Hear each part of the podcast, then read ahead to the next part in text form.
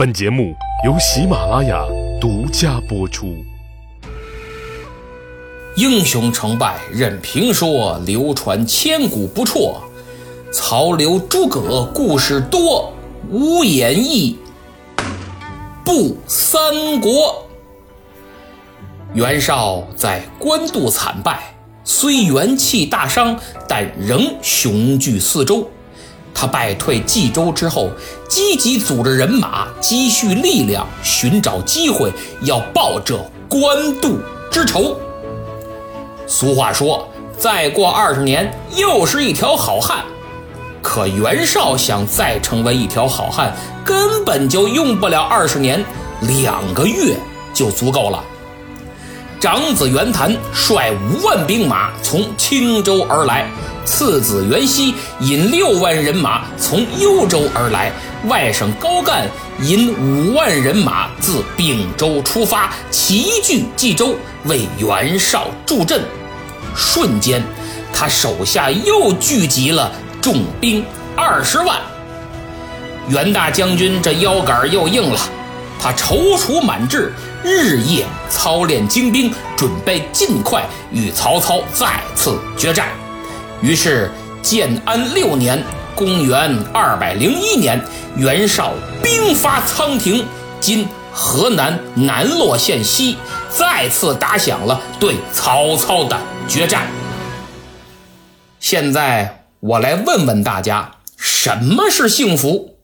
各位的回答可能什么样都有。不过我没那么高追求，幸福对我来说就是饿了正好有人给饭吃，困了正好有人递枕头，想报仇了这仇家送上门来。也许是上天厌倦了这种军阀混战的局面，想再给袁绍一个公平的机会，也可能是老天爷单纯的想看场大戏。这场战争十分的。不同寻常。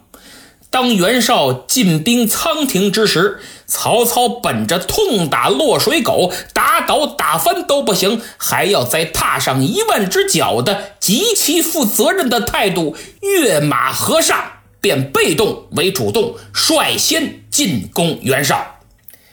既然大家都这么想打啊，那就开打吧！两军对阵，都是老熟人了。也不用讲什么废话，直接撸起袖子加油干。袁绍的三公子袁尚年轻气盛，急于在父亲面前表现一下，他挥舞双刀杀到阵前。徐晃手下部将史涣自告奋勇催马迎敌，二人话不投机，当场斗在一处，打了七八个回合，袁尚拨马便败。史涣紧追不舍，他想的是这个少爷秧子也没啥能耐，根本不是我的对手，首战就能立个大功，生擒袁尚。他可是袁大将军的心头肉啊！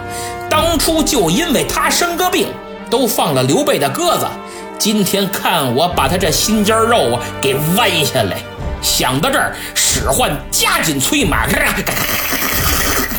他要生擒袁绍的三公子，没想到眼瞅着都快追上了，袁尚悄悄地挂起了双刀，摘弓搭箭，突然在马上一扭身，来了个回头望月，嗖，噗，离得太近了，就是个瞎子也能射中，更何况使唤立功心切，毫无防备，让这到嘴的鸭子一口就给咬死了，当场毙命。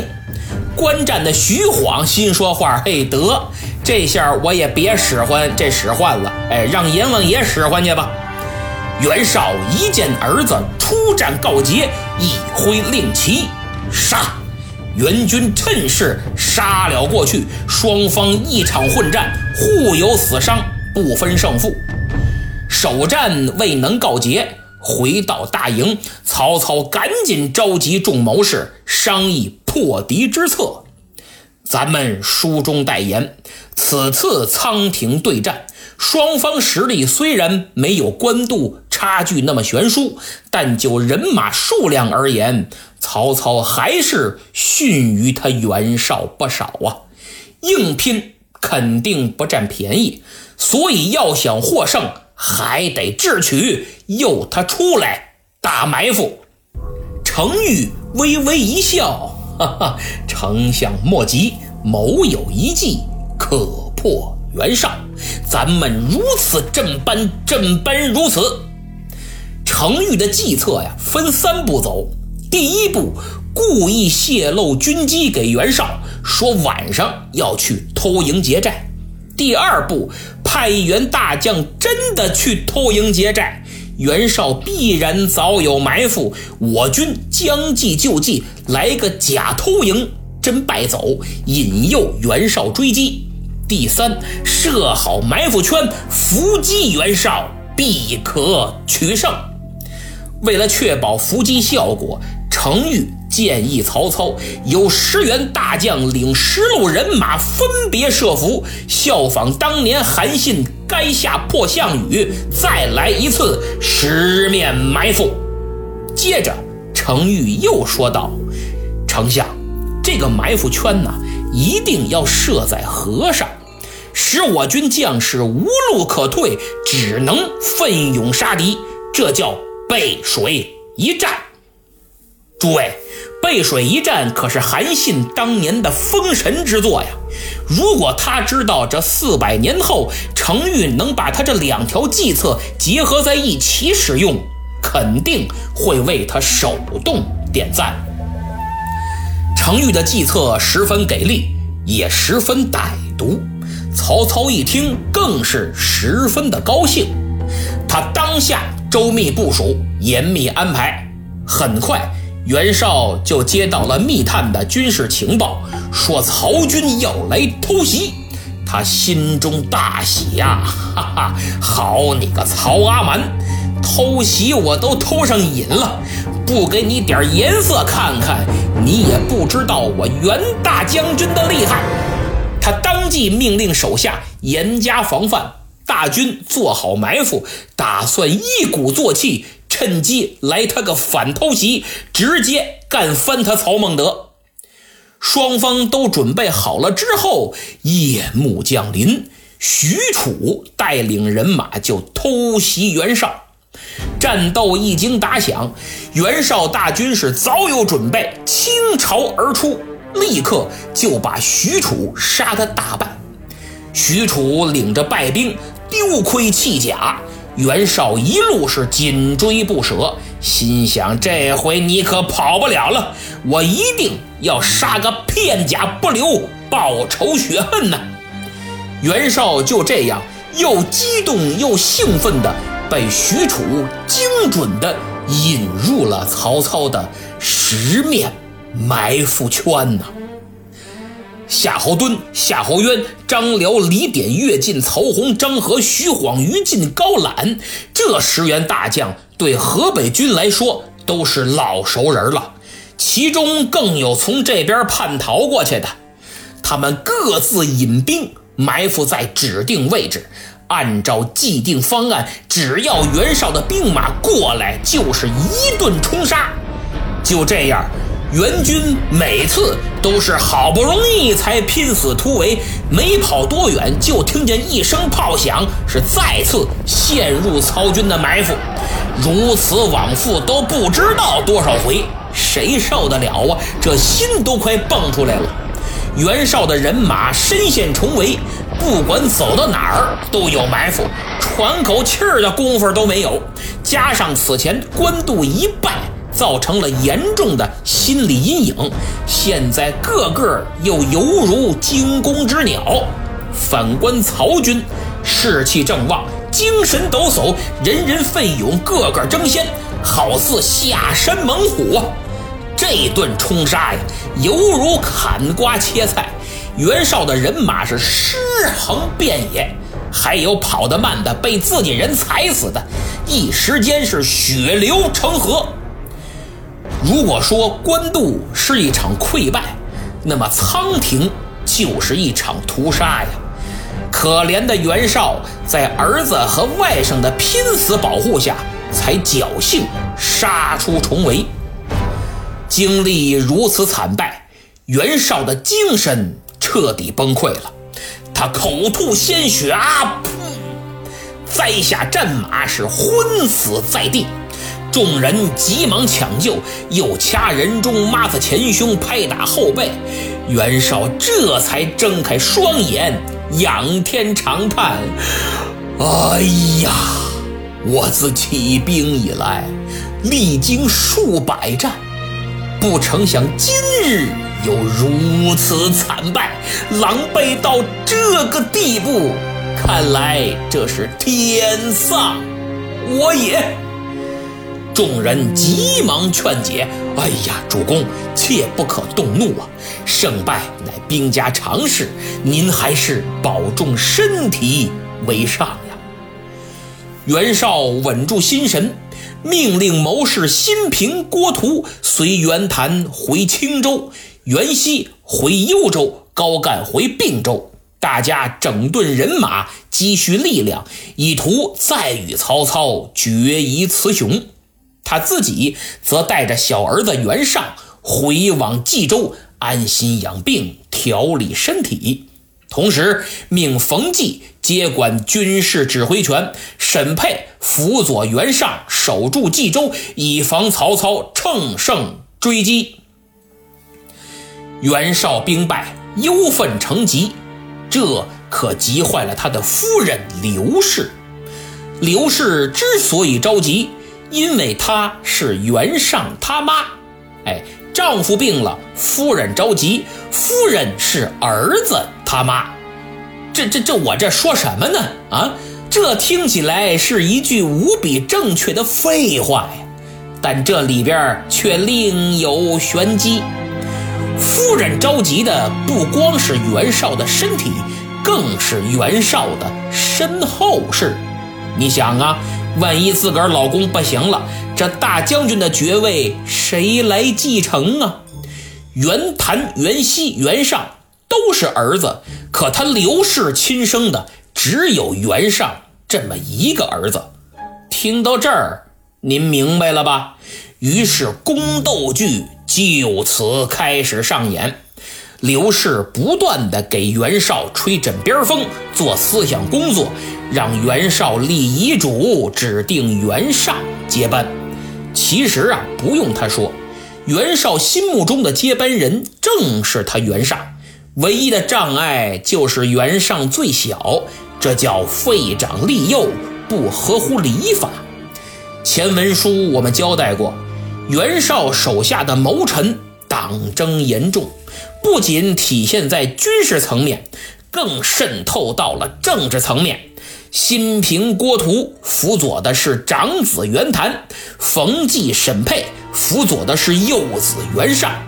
至于次子袁熙，嘿，生性软弱，可以忽略不计。袁绍想立袁尚，但是又顾及礼法，便几次召集手下谋臣开会。结果可想而知。再者，袁绍的身体每况愈下，所以踌躇未决，迟迟没有结果。而正是他的这种好谋无断，直接导致了日后的兄弟戏强，甚至断送了他耗尽半生心血打下来的四周江山。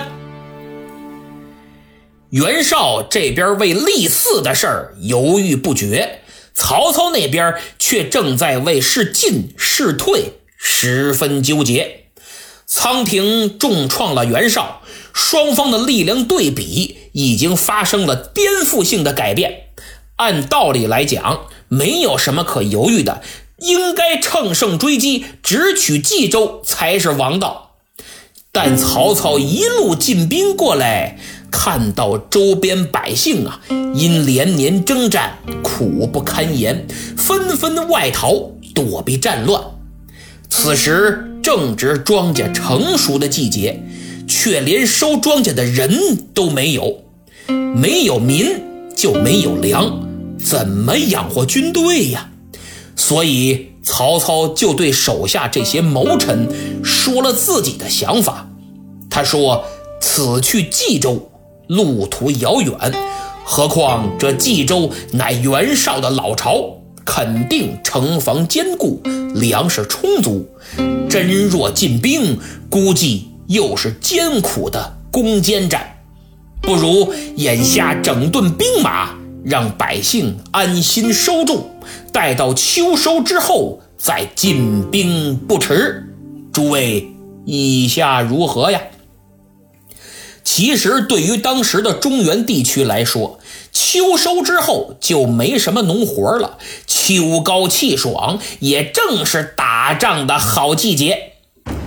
正在曹操与众谋臣商议军机要事之时，忽然一个探报急急忙忙跑了进来：“启禀丞相，大事不好！”啊！何事惊慌？速速报来！刘备在汝南收了刘辟和共都上万的人马，趁丞相您征讨河北之际，他要偷袭许都。